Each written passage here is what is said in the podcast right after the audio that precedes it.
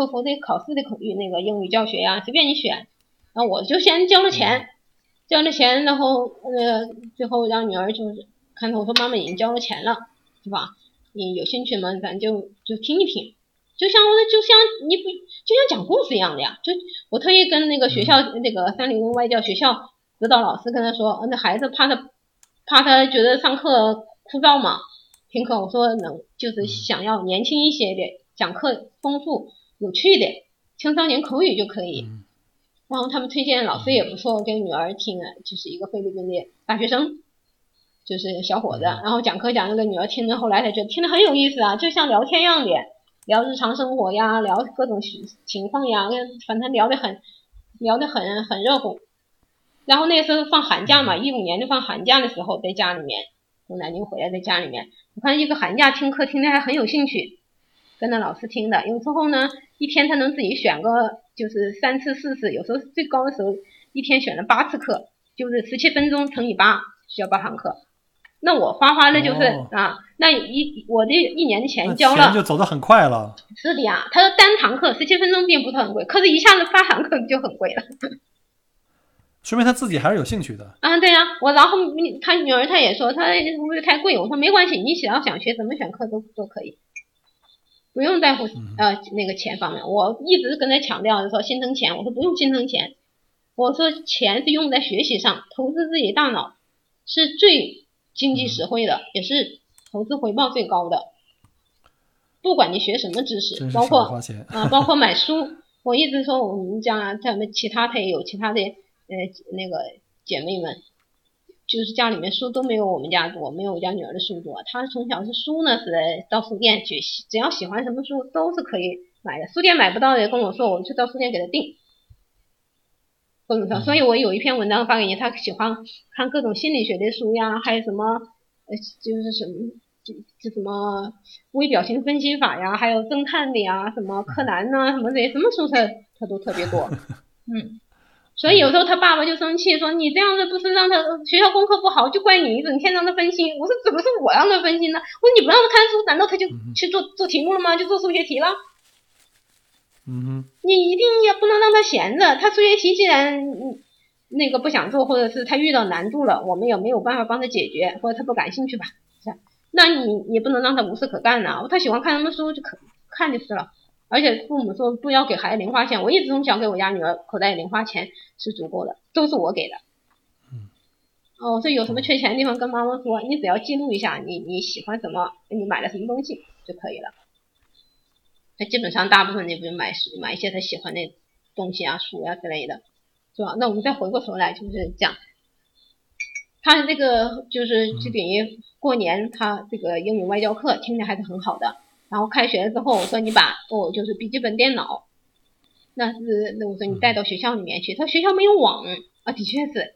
说那个时候网还不是像现不像现在这么普遍嘛？那那是一六年的三月份嘛，开学，学校开学，然后就是没有网，或者网就是白宿舍里面的网，大概是晚上大概一回宿舍，大概没半个小时网就会断掉，是怎么回事？不好不知道怎么听课。真的这个东西是有点困难，有时有时候反正后来也是他自己解决的。他说同宿舍的孩子啊，虽然都是那个上高职的，他同宿舍其他女生还都蛮好的。有时候他中午嘛，中午是有网的，中午回来抓紧时间，我说约外约外约外教课，中午时间有网，要赶紧那个那个跟老师就是点上课嘛。他中午时间有时候吃晚饭。回来回回宿舍的时候，他就就约跟老师讲课。说他只要一跟老师，嗯，就是那个上课在讲课的时候，其实就是青少年口语，其实说来说去就是都是随便聊。他只要是一跟外教开始说话的时候，他同宿舍其他的女孩，一个宿舍大概六个人吧，都是不吱声的，就就很安静，就嘻嘻哈哈打闹的时候都很安静。我说其实我说其实呢，你其实你们。学校的孩子，他们个个其实都是有好品质的。其实内心里，我觉得从这些宿舍同从宿舍女生的表现来看，我觉得他们都是知道什么是好事，什么是不好的。他们也向往好好学习。包括我家女儿，她一开始好好学的时候，一听课的时候，他们都安静。我在我家女儿说，哇，真没想到他们真的很也挺好的。哎，就每个孩子内心都有深深的，我觉得都有学习的渴望的，可能有的没有那个机会，就觉得哎，这这反正都上高职了，大家都玩，就就就玩了。我觉得还是他有这个兴趣，他有这个想法。他要没有兴趣的话，估计也还是不行。我觉得兴趣还是第一的老师最好的。嗯，对呀、对，还有是是选的那个外教，那外教就是都是赶，后来呢，就是他自己选外教，就是选一些就是就一般都是年龄段偏年轻一些的嘛，跟嗯不都有共同语言嘛，就是菲律宾的菲律宾的各种大学生啊、女大学生啊、男大学生啊，他们就是也当课余嘛，都在学校当老师，嗯，这就是聊的都蛮愉快的。一方面他有兴趣，嗯一方面，但是当时也没有想到是出国，我也没跟他说是为了出国。其实当时我也没就是因为学口语外教就一定要出国，还没有这个明确的目标。就是为了提高英语而已，这个目的还是挺挺单单纯的。这个也不完全是说只是为了提高英语。当时我的设想就是什么，他上的是什么工业学校，工业学校里面学的是什么信息技术吧，信息技术之类的。对于他来说，我很清楚，对于那个来说，他仍然不擅长，那还是偏重于理科的。什么是还偏偏理科的东西？我对于他来说，我说就算他勉强上完了，那是上一共最后上七年制，最后七年他是等于就是算就是五加二，七年之后呢，仍然是上的南京的一个二本，南京的小庄学院，还有南京什么科技大学吧，那个是这两所大学是对接的，是属于就普通可以以普通大学生的身份毕业。嗯嗯嗯，但是他那个信息技术那东西偏理科的东西，我我我认我觉我是我认为他对于他来说并不是他擅长的。我觉得他要是不擅长，包括我们自己 Michael 不擅长的东西，你想做的出色，超过同就是那个同龄人是很很困难的。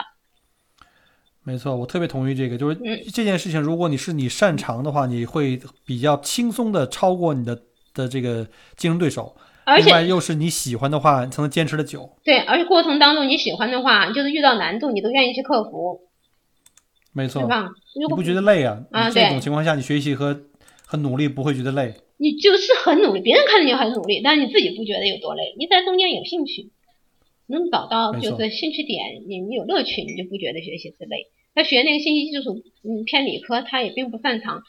那个功课呢，其也不是就是那个信息技术里面也有文科，有也有就比较文文科的学语文啊怎么样之类，他还仍然是很好。但是一偏理科的，他仍然就弱下来了。但那个专业呢，偏理科的学科多。我跟他讲的时候就说，咱们跟女儿讲的时候，咱们嗯上这学校就好好上，但是呢，我们要把我们的强项发挥出来。目前呢，在这里面你你的强项还没有发挥出来。我说不是说你就是我们中国的父母一般，我们还有中国的教育一般认为，也就像水桶理论嘛，一个一桶水能装多满，不取决于长板，取决于短板。所以你必须要把短板补上来，你这桶水才能多装些，比别人比别人装的水多，是不是，Michael？对有这个错误的？概念，这个在我们的教育领域里，其实坑了不少的孩子们哈。是的，那我一直跟我我跟我女儿说的就是说，咱们一定要看长板，一桶水一定要看那个长板，这个板有多长。说那个短板又怎么办呢？这水不漏掉了吗？我说短板，短板别人擅长的这一点是你这个板子里水桶的短板，把别人的长板拿过来用一下子就可以了。对啊，对啊，每个人就是说肯定是差异化竞争的天下。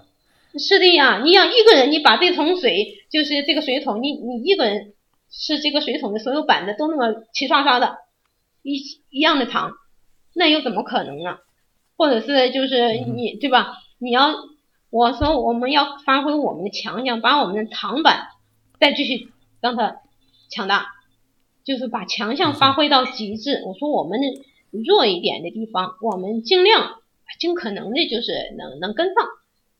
但是我们的强项着重点是把自己的强项要想办法把它尽可能的发挥出来，能发挥到极致更好，否则也要发挥尽自己所能发挥出来。我说我们的强项那最后明显就是在这方面。那最后这个，那最后这个最后提出来要去呃去出国读书这件事是他自己自发的呢，还是你主动来跟他去讲的？是我，仍然是我，是我提前打了无数电话，全国各地。那时候我记得我还在我我在车间里面那个上班，呃，包括中午啊，你办公室不止一个人嘛，因为我们又不是领导，你就是不止一个人。我跟人事，呃，会计跟人事是在一个办公室，我有时不好意思当他面，那个是个男的，我们关系虽然也很好，然后那个一个一一个比我小几岁的几个男的。关系非常好，但是越关系好，我越觉得不好意思。那那你家女儿，你功课又不咋地，你还想着怎么怎么出国？你一听这话，我怕觉得不好意思讲，说不出口。然后一般呢，就是等他不在，平时查资料嘛无所谓，他也看不见。一般都是中午啊或休息的时候，他都回家了，我就我就打电话给那个各个就是机构嘛，留学机构，我在网上查了很多留学机构，包括北京的。还有南京的，全国各地的，我就问他们情况，人家都很高兴啊。你还还在哪个高中？他们张嘴就大部分都问，在哪个重点高中啊？在南京市上学很好啊，哪个重点高中啊？我们给他做材料。嗯哼。哎，我一开口我就我说我说真是很抱歉，我这件事情必须得跟你实话实说，我这骗人也骗不了，也没办法瞒的。我说，他不是重点高中，人家说没有关系啊，普通高中也可以啊，我们可以把他成绩，成绩可以做出来。如果成绩不够，成绩怎么样？成绩不够，没有不够没有关系，我们可以把成绩给他提出提高，去中文啊做做出来，成绩做高一点。中介为了赚钱，是的，是的，都敢说。是的，是的，是的。嗯，我我有时候我就说，我说，嗯，我说，哎呀，说这话怎么说呢？我说我跟你说实话啊，他也不是高中，我说是高职，我说高职有没有可能？我查了资料是可以，就是国外上大学预科嘛，大学之前上一年预科，相当于高三，把整个整个高一高二的那个功课呢，把它整理一下子，再放在一个高三。其实我们中国也一样，高三基本上就是复习嘛，就是高一高二上那个上正课，高三就是复习。他意思就是国外也是一查资料就是，嗯，去大学预科，就是说你高二的孩子，高二上完就可以过来。直接上大学一科，意思就是上高三的课程，就整整复复习嘛。是。嗯，我就是问我说高职可不可以去上大学一科？后来北京的还有好多比比较很大的很的那个，他们说不行。那就是他们很基本上他们都没做过，说我告诉我没有做过，我没有做过就算了。有的呢说是我在打听打听，帮你问问，问过之后回复也说。呃，高职不行。我说那他现在上那个上了上个学期，那怎么怎么办？有没有什么其他的嗯办法想出来？说那只有可能你就是放弃，就是这三个学期从高一开始上，就重新上高一。嗯。哦，那就太太耽误时间了。嗯，对啊，重新上高一，就是说这个是比较保险的，可以重新上高一。哎，后来有一段时间，我就差点就跟就想了，重新上高一就重新上高一吧。后来呢，有无意间问了幼幼稚，我就不是还是不停的打嘛，就是寻找各种各样的那个，就是网上搜出来的一些机构的电话啊，什么东西的。有一个机构说可以啊，说我们呢说没有问题，可以。哎，我说真的可以吗？啊，他说可以。嗯，就是说，你就等于你把这个什么找到一个什么南京市其他那个个普通高中学校盖个章就行了，什么成绩什么东西我们都在填好。我们这个都是在，都是中介都是在鼓励作假是吗？或者帮你在作假啊？对对，这挺危险的。啊，他都可以的。他说你怎么怎么怎么样？哎呀，我说他就是还是不是很。很放心，我说这怎么都不行呢？后来就是就是说都是不行嘛。后来后来那个怎么办呢？后来我们看我我丈夫说说你在就等于说真正要去干嘛的搞这个搞留学中介的话，去南京不也贵一些嘛？说那你在马山也不是没有，马山也有好几家。是。嗯。嗯。后来到马山也问过一家，问过一家呢，他就是说。有一个学校，马鞍山有个那个那个学校，他说那可以的，像高职高职，反正他们以前也没做过，但是就是说新那时候我也本身也想去，就是玩澳洲新西兰，因为澳洲新西兰呢相对来说呢学费呢还算便宜 便宜吗？啊，相对于欧美国国家来说还算是好。欧美国家呢，你你看看，那就太贵了。新西兰，我因为当时查了，在学费上跟美国我比了一下，差不多。生活费上呢，在澳洲略贵一点。嗯，是当时我在网上查的。你上什么样的学校跟具体的专专业啊？我当时在网上查的货，我说美国的大学一年要什么三十几万、四十几万，我说这好贵呀！特别是他才上上高三，相当于预科。看是什么学校，看什么学校和什么样的专业，对。但是对于你要是去藤校的话，可能就贵一些，专业要贵一些。嗯，对于我们来说，有些好的东西，国外的东西没出过国，也分不清楚。真的好多资料也在网上查中文版的，也不一定就那么准确，也分不太清楚。后来问了各个留学中介，他们认为相对说好一点的，可能是澳洲、澳洲、新西兰。我在网上也查的，说新那时候他好像上高三。高中那个那个好像学费还还没有那么贵，那一年，高中学费还高中啊，高中对，大学预科嘛，但是高三还没有那么贵。对我们这边高中你就当地人是免费，你海外的学生会收费，但是可能会比美国的会便宜，就是这，因为他学校是给人头的嘛，嗯，所以这边还好一点。嗯，所以呃后来就是说还还后来这就是在晚上那个中介，就是留学机构。他就是说，是新西兰的一个，就是那个大学医科。那当时我现在一下子没想起新西兰那个非常出名的一个大学医科，说是他当时没反对，他说是跟他讲高职，他说可以啊。啊，我们讲这好不容易遇到，说可以啊，而且是留学机构说这这跟他们合作过很多年，这个预预大学预预科学校，说是可以啊。然后我们就告，就是让我们去那个学南京高职去办理。各种那个就是成绩单呐，或什么东西呢，就是盖章啊，各种各种学校的一些手续嘛，就跑去搞手续。嗯哼。嗯，就办理各种各样手续，因为他说，嗯，那个学校那边没说绝对不可以，让我们去把所有手续去办。嗯。这办来之后呢，其实又出现一个意意外。后来呢，办了一办，我们所有的东西全办好了，学校休学也全部搞好了，然后最后好像最后。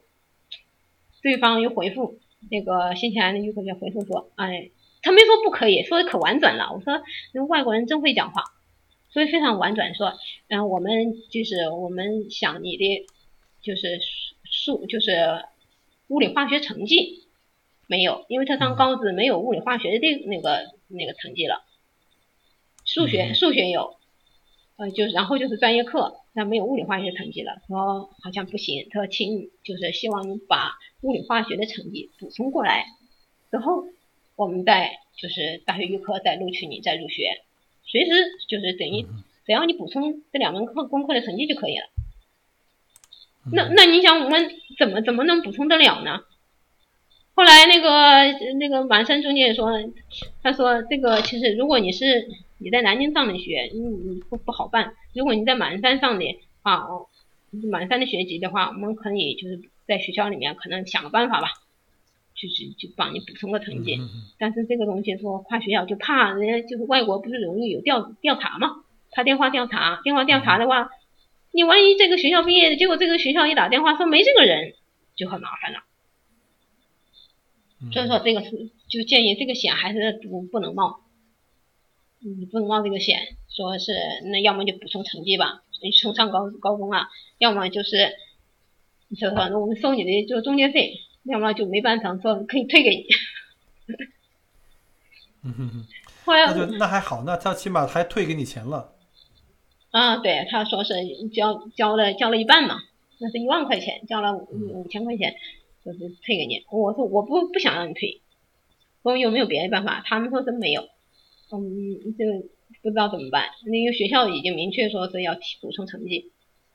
后来我我真的是我真的也是在这个时候我真的不甘心，我不行，我在网上我继续查，我看这我说到这一步了，我也不想让他退五千，我在网上查查查，这就讲这新西兰，我又查新西兰，查查查，真好，还真。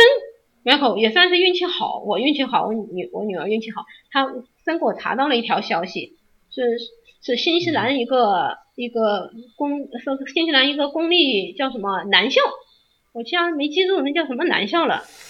这男校办的，男校是收女生吗？他不是收女生，那个男校他不在奥克兰，男校是在哪个城市了？他呢在莫奥克兰办了一个，就是大学预科学校。啊，办了一个预科学校，我也不知道这个这个消息是真是假呀。我看只是中文版的一些消息，查来查去，我也看不懂英文，我就觉得这个是是不是真的？总而言之，那个时候就逮住一个机会就不能放过呀，我就找到那个那个呃留学中介了。我说我是在网上查这个资料，我把查出来资料打印出来给他，我说你看看，这个学校说高职可以，是这个学校高职，他说那咱还得再试一遍呢。是啊，我说他们说这个学校他们没听说过，没合作过，不知道。我说不知道，你你帮我去，你帮我去，就是进入他们那个那个英文网站或干嘛，你帮我去查寻找去查找。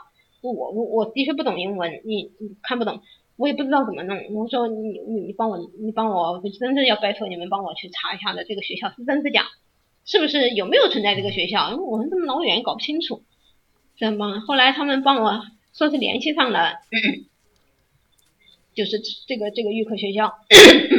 对，明确说是嗯可以，啊，很明确说可以，然后就是说是可以，然后挺好的吗？是的呀，嗯啊，问题是这个也风险很大。那个培训那就是留学中介，他说这个学校跟他们没有合作过，所以他们是嗯不知道的。但是他们去打听了，就是以他们的方式去问了，就打打电话，好像干嘛也打到新西兰了。这个学他有有电话嘛什么也查到了这个资料，那个学校呢也给他发了资料，也给我们也给那个留学中介发的，他留学中介把资料打印出来，然后说是这是对方学校发过来的，他看着说没否认，说高职可以，主要的是就是雅思成绩，就是就就最重要雅思要达到五分的总分，要达到五分的成绩才可以。嗯，呃，对于说那就开始补英语了。啊，对，补英语嘛，我们就补英语，补英语那个时候都几月份了？因为三月份了嘛，再这么倒腾倒腾，都三月那个就是下旬了，二十号了，就三月二十号了。然后呢，被报的就短训班嘛，短训班就是在这个就在同样是这一家报那个雅雅思考试，还有短训班。本来是打算至少要学个半年一年的哈，这后来就时间来不及，我说我不想让他拖，我想他七月份开学嘛，他那学校是七月份开学，他七月十号吧，还七月八号就开学，那那个时候时间连嗯到五月底，嗯，到那个七月十号，学校还说你考雅思还有学雅思要出成绩，还有个时间段，所以不能搞到呃那个就是。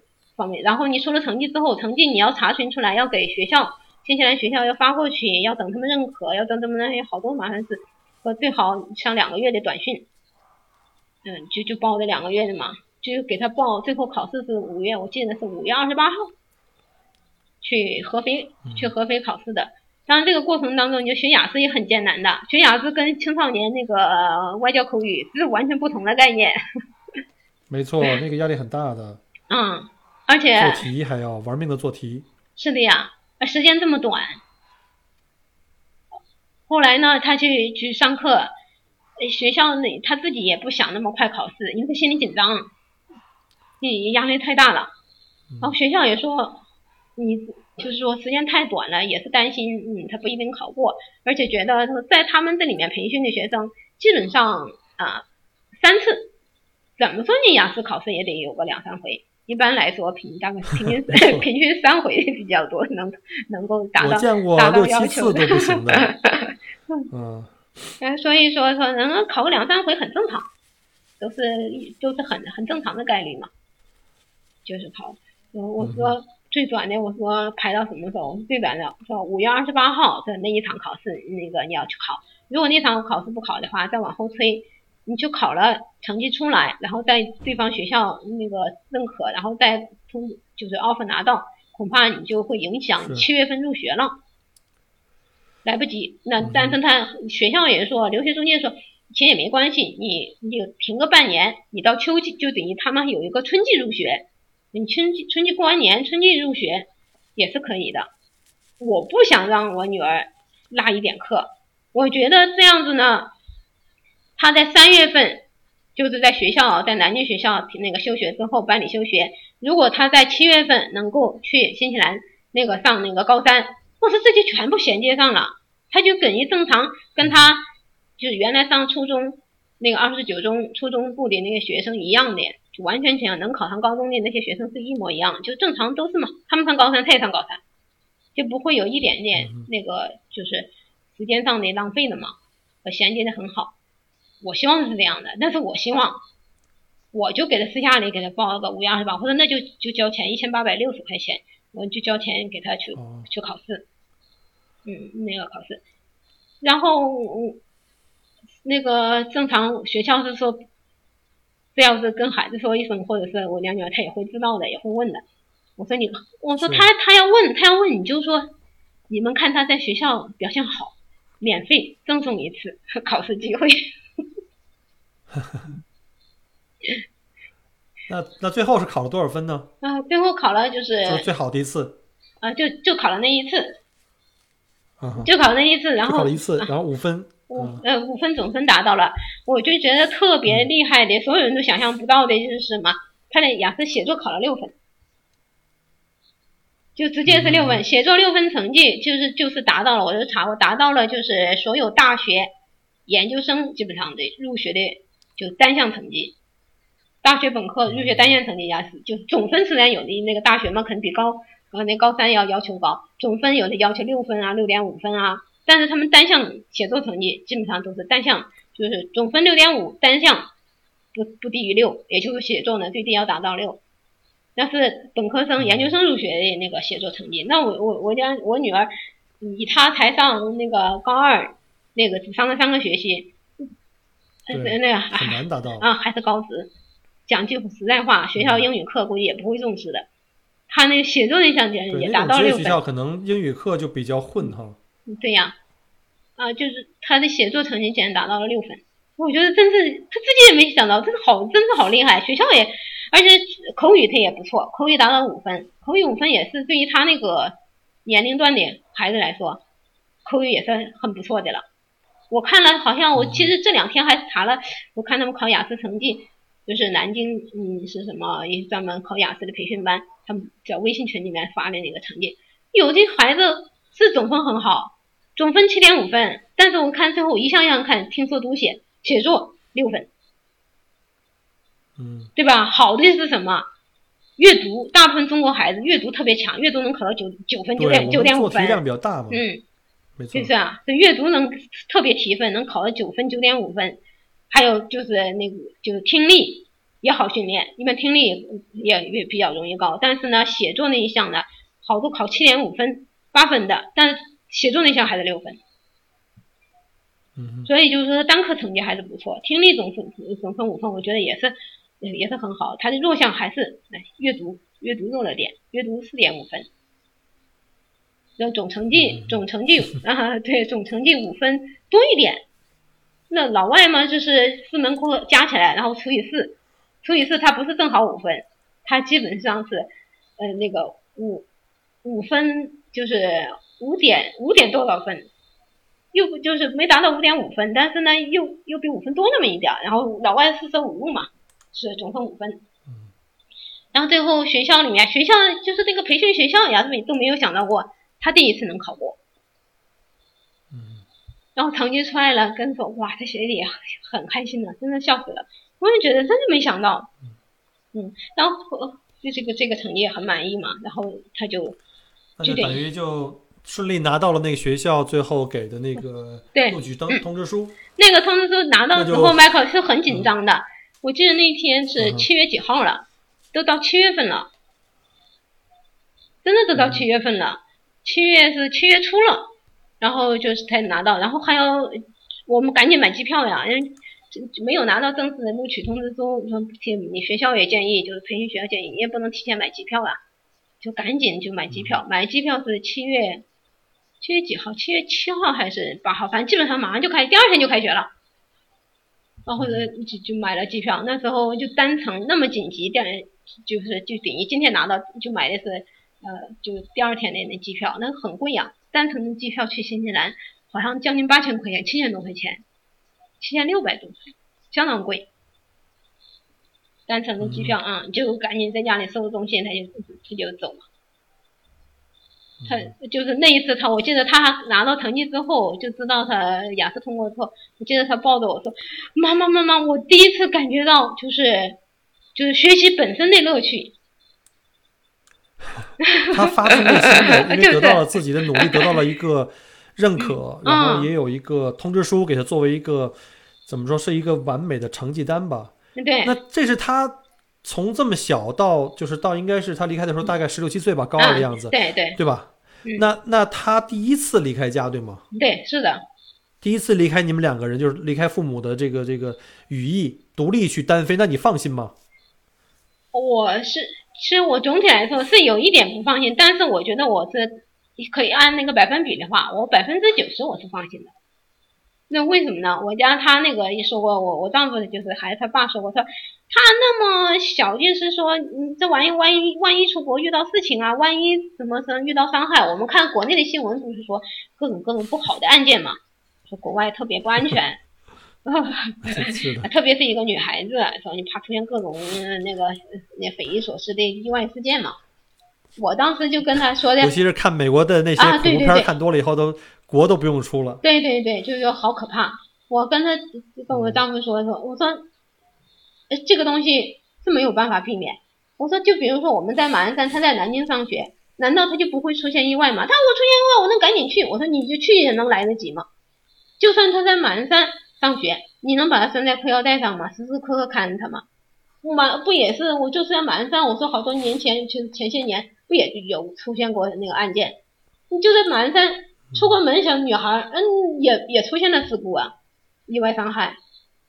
晚上出个门跑个步，出现意外伤害，这个东西都你都很难说的事情。这种意外伤害，你们那个，你们最后拿到这个 offer 这么几张，买了机票，是他自己去的，还是你们夫妇两个人一起送他到新西兰？呃，你们还要申请签证啊，也要花时间的呀。只有他自己去的。他第一次出门，出这么远的门，是他自己一个人去的。他 他自己去的。我我是我在家里面，我还要上班。嗯嗯，他因为不是星期六、星期天嘛，我他他要那个，我还要上班。我我都我照常那一天去上班。他一大早跟他爸走，就说你他爸带他拿行行李，他就跟我那个拥抱一下子，说妈妈再见，然后跟他爸走。嗯，就很高兴，没有一点去不开心。他爸呢送他到上海，上海机场是从上海直飞新西兰的，就那是到凌就第二天凌晨的机票，然后他爸陪他在上海机场一直在那一待到那个凌晨嘛，就等于十二点多吧，那个凌晨的那个飞机送他到登机口，然后他自己上飞机的，我们自己没没有人去那么送得到送他到国外。哎，所以就他自己一个人，真的就开始了独立的生活，就一下子。嗯，对。第二天就飞了十几个小时。第二天就是提前学校，因为未成年嘛，学校就是新西兰学校就发的一些就是就是 homestay 嘛，你知道，就是居住家庭的 homestay，未成年人要要要要有监护人的，发了一些 homestay 的家庭资料给我们，就说你选择你想，让谁做你新西兰的父母，住在呃住在谁家。然后我们觉得正常，不觉得作为中国人家庭嘛，也有中国人那个办那个 homestay 的。那中国人家庭你方便沟通嘛，嗯，就一开始去嘛，然后放好多，他还跟我，而且吃饭也更加的适应，对吧？中餐他可能不会那个太那个想家，对，吃好了就然后我女儿发了好多资料，学校那个培训学校让她选，她还说不行，然后说我不要任何中国人家庭，我就要全是纯粹的就是白种人。就是那个那外国家庭，我要是要个中国家庭，那自己这么要求？啊，他说我那不就跟住在中国有什么区别呢？我发现他的性格特别好，他性格特别 特别的开放，愿意去尝试新鲜的东西和对自己进行挑战。我觉得这个很少见。对对，这个是那个是因为他从小我们鼓励他就多出去嘛，就是跟同学交往。就跟男同学、女同学啊，我说，呃，我说没有关系啊，这个是我们那个没没有关系，跟有什么不能交往的呢？男同学、女同学，特别是男同学说交往，我说可以的呀。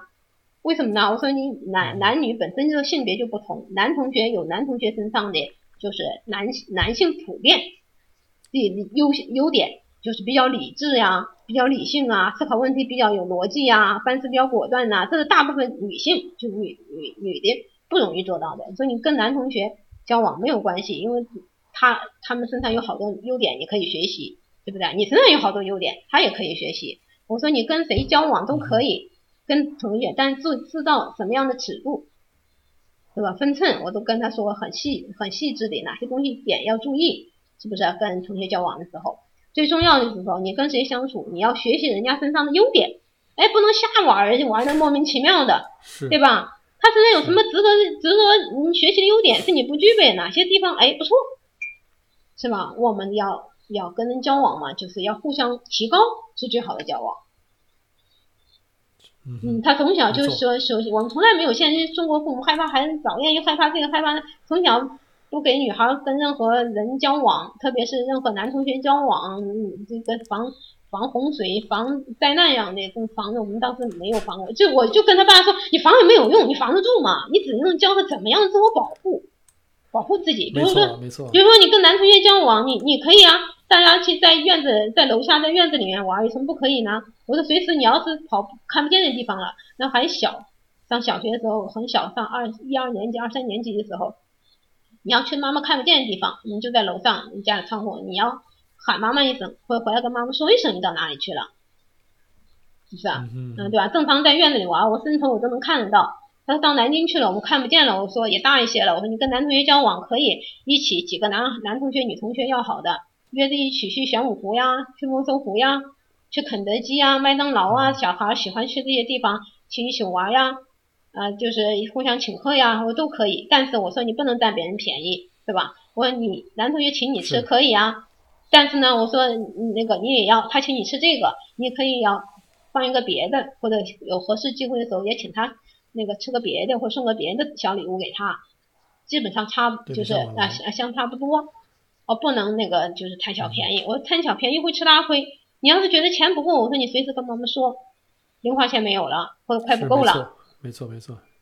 啊，我一直从小就跟他这么说的，所以他在人际交往方面，嗯，的确是很不错。包括在南京上学期间离开我们了，在学校里面也出现过很多复杂的跟同学之间的关系，怎么处理？遇到一个很不讲理的同学，或者怎么怎么要欺负他，或男同学女同学怎么那些矛盾怎么处理？我们一一都是一点点的教他怎么处理。我说你要真觉得需要爸爸出面，我说我让你爸出面。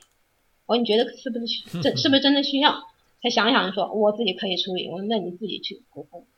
如果你觉得需要爸爸妈妈出面，我说随时说，一天二十四小时都可以，包括现在一天二十四小时都可以，随时打电话，随时我微信语音都可以。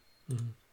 就是帮他，所以从小就培养他自己独立判断、独立去解决、发现问题、解决问题的这个这个能力。我觉得对他自己将来的独立呢，也确实有很大的这个好处。对我认为父母的责任就是说，你不能替他解决问题，一下子就是不让他思考啊，这个东西要怎么做，我去出面，我要怎么样？你先让他你自己想，这个这个是困难，你觉得应该怎么处理？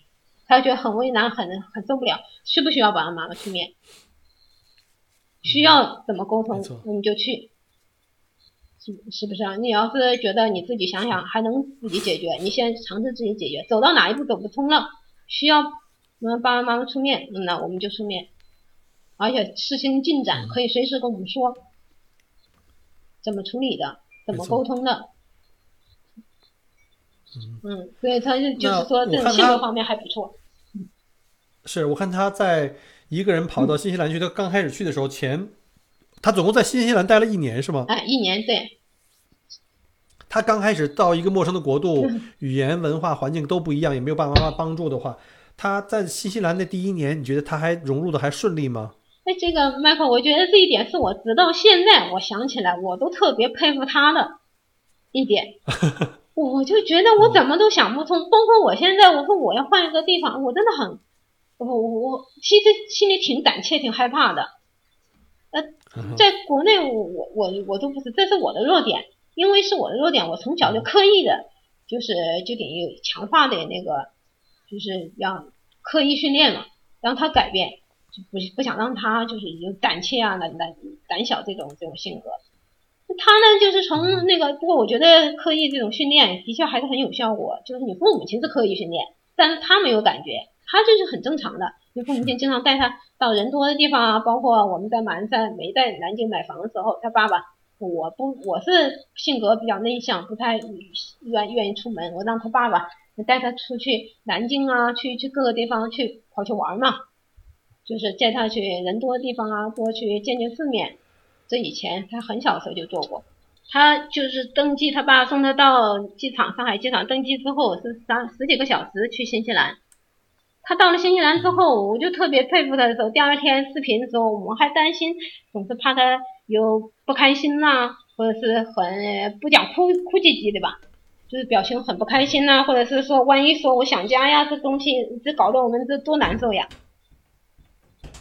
然后结果呢？他一能打一打开视频跟我们说的时候，看，哇，满脸的笑容。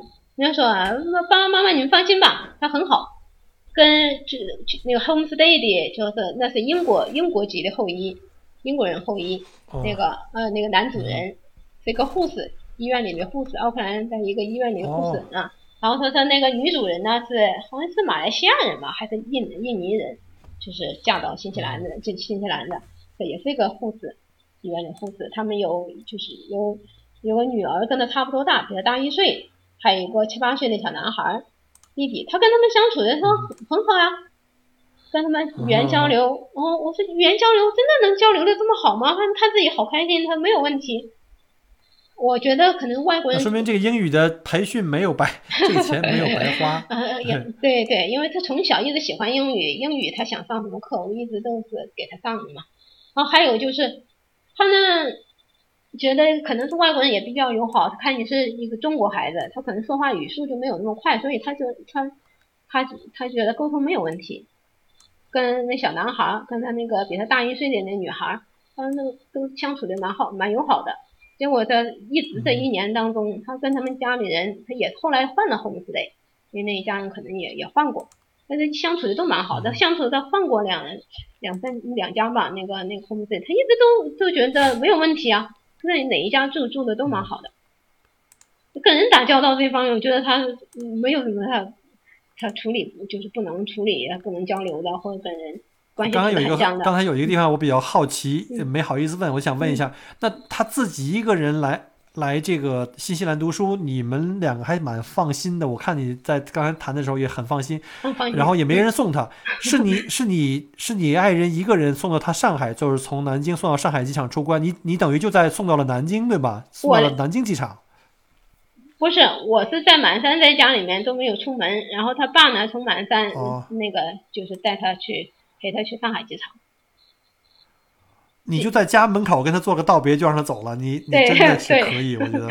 当天还上班那孩子有没有什么那种舍不得呀？孩子有没有什么哭哭啼啼这样？我没有没有，他很高兴。我觉得很厉害，就是他背上背上背那个大背包，两个手呢，一手一个行李箱，就是那装能装二十，就是上飞机装二十公斤的那个本行李箱，两个手一手推一个，肩上背一个大背包，就自己这么走了。很开心就上飞机啊，对，很开心啊，很开心从家门口走，他爸陪着他嘛。我看离开的时候，就是在开开心的很。然后他爸回来说，我在机场里面看他一个人，跟他爸也说上登机之前，你不在登机口嘛，他孩子进去，你大人也进不去。然后他说那拜拜再见，背上背着，两个手拎着，两个手推着，这能干的很，还没想到力气都这么大。毕竟虽然在南京也有爷爷奶奶照顾他，还没有自己单独。嗯，就是拎过这么重的东西，你看他是一个人，他都是就这么全副武装的，就自己走了，上飞机了。看来这个孩子的性格还是很好的，他都没有这种恐惧感，一个人独立独自离家是那种特别的，就是就是非常非常自信。对所以对一个孩子的这个性格的培养和独立的这种精神的培养，我觉得非常非常的非常非常重要。是的，那个 Michael，你说的非常对。但是这个培养呢，不是一朝一夕的，是长年累月的。是。一朝一夕也培养不出来的，是真是长年累月的，是你父母亲有意识而为，但是孩子是无意识接受的。慢慢的是给他训练过来的，让他自己做事情自己做主，先问他怎么想，他做的只要不是方向性的错误，让他自己去做。我跟他爸一直强调，中途有错了或者是呃有点错的，有什么关系呢？让自己解决，解决不了了，解决不了了，你你你随时你了解他，就是他需要什么帮助，你就给他上帮助。是的，没错。嗯，就是所以他呢，从小他在所以这样的培养呢，后来他在南京，之后他也跟我说，妈妈，我最他最喜欢干嘛？最喜欢的去跑南京各个，南京也很大呀，也也是个大城市，去南京各个不同的地方和没去过的地方。我们自己去的，那这就是跟同学或者自己单独，他也喜欢去不同的地方，那个去去去游游游玩嘛，自己放寒暑假呀，或者是星期六、星期天学校休息的时候，就是我们住在莫愁湖边上嘛，他喜欢去其他的地方，南京其他的地方，南京名胜古迹很多，喜欢跟同学呀，或者是自己呀，就去不同的地方。当然了，我们跟他交代就是白天去，而且一定要去人多的地方，千万不要一个人去偏僻的有偏僻的小路，或者不那不安全的地方，是吧？一定要走就是你你注意安全的一些基本的常识，你，教给他。所以就也可以去，他说我就喜欢去不同的地方，没去过的地方，也就说明了说是还是有，嗯，有有点，有点个那种闯劲的。要我的话，我只喜欢去天天去上班的一个地方，别的地方都不想去。所以性格很重要，就是这孩子的性格从小培养非常非常重要。对我意思就是说，那他那他那他一个人离开家里以后，我想就是他在新西兰第一年，他有没有碰到过什么困难跟你们反映啊？你们着急过呀，或者怎么样？自己在学习上啊，在生活上有什么任何的困难，跟你们怎么沟通啊？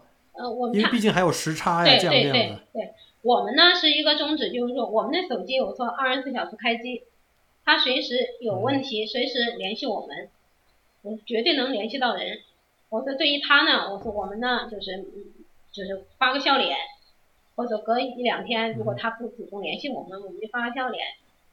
如果他不回我们呢，我们就知道他他是忙的，等他有空的时候他再他可以回我们。但对于我们来说是，仅一一天二十四小时待命，他随时有事，随时能联系我，就是给孩子一个底线的那个最基本的心打打心里面的那种安全感嘛。嗯哼。嗯虽然不在，虽然不在父母身边，但是实际上父母也在你身身边，对呀、我精说神永远跟他在一起。而且啊，对呀、我说爸爸妈妈呢和我们我们三个人，我们一家人呢是属于什么状况呢？我们是一个团队，我真的跟他这么说过，我就是前不久那个说过，我说我我们家就是一个团队，是不是啊？团队里面不同的嗯我们三个人各有各的分工，每个人把自己的事情做好，或者自己感兴趣的、能做的事情，把自己事情做好，就各司其职。嗯嗯，做好各自的事情啊。我说还形容就是什么呢？后来这些，后来他长大了之后，就是呃这两年吧，我就强调的就是说，我说本来呢，妈妈呢可能是我们这个团队里面一直就是是属于属于一个主导地位，我要指挥着就是我们这个团队怎么样前进，什么方向，怎么把握。我有时候形容跟他爸爸跟那个女儿形容说，我说我们家里面，我说感觉妈妈好像是那种。嗯，做就是小时候教他的那个，就是那个战争的打仗的那个什么醉卧沙场什么那那首诗一样的。妈妈，我感觉自己就像坐镇三军那种统帅一样，就是发出指令，怎么怎样的操作 对呀、还好在这个问题上，你跟你爱人的基本上就是意见应该是一致的，对吧？嗯，没有发生说在家里说，呃，一个想让他出去，另外一个不想让他离开父母这么这么远，在这方面你们还没有任何的，就是基本上还都属于比较统一的意见。呃，没有，这个统一呢是相对统一，一开始都是不统一的，后来就是，嗯，就算是我不停的，我坚我坚持我的，然后慢慢的就是把先把我先先把我丈夫给说服呀，我知道孩子有时也女特别女儿，她要听爸爸的话，我跟他爸爸也相当亲，甚至我有时候感觉比跟我还亲，那我很多东西我要通过我我他爸爸来传递给他。有时候我直接说，我害怕我控制不住情绪，嗯，其实跟容易跟他有发生就争执。我就是他爸爸，就是能克制力，和忍耐力比我更好一些。我说通过他来，男的嘛，我刚才说了，男的普遍性，我觉得你们男性的优点就普遍性比女的强的就是比较理智，就是理智克制。他比我会克制，然后他跟女儿去沟通。我说我的主打思想就是这样的，这么去教育。具体怎么跟女儿说，我说你去你去跟他说，怎么变换着你们两个之间的交流方式，你跟他说。基本上就是沟通。当然，我说父母亲最怕的就是父母亲不一致，不能提前商量好、协商好，然后当着孩子面去吵架，那是最不好的。我们经常那不不不一致的地方是，我说我女女儿她不知道，我说是你不知道，我爸爸妈妈，特别是妈妈，为了跟你爸爸沟通，那是背地里呀，为了你去去坚持去争执，去去就说严重点去吵架，都是为了你呀，那就是没当你面，我们最后能够沟通好之后，再再跟他说。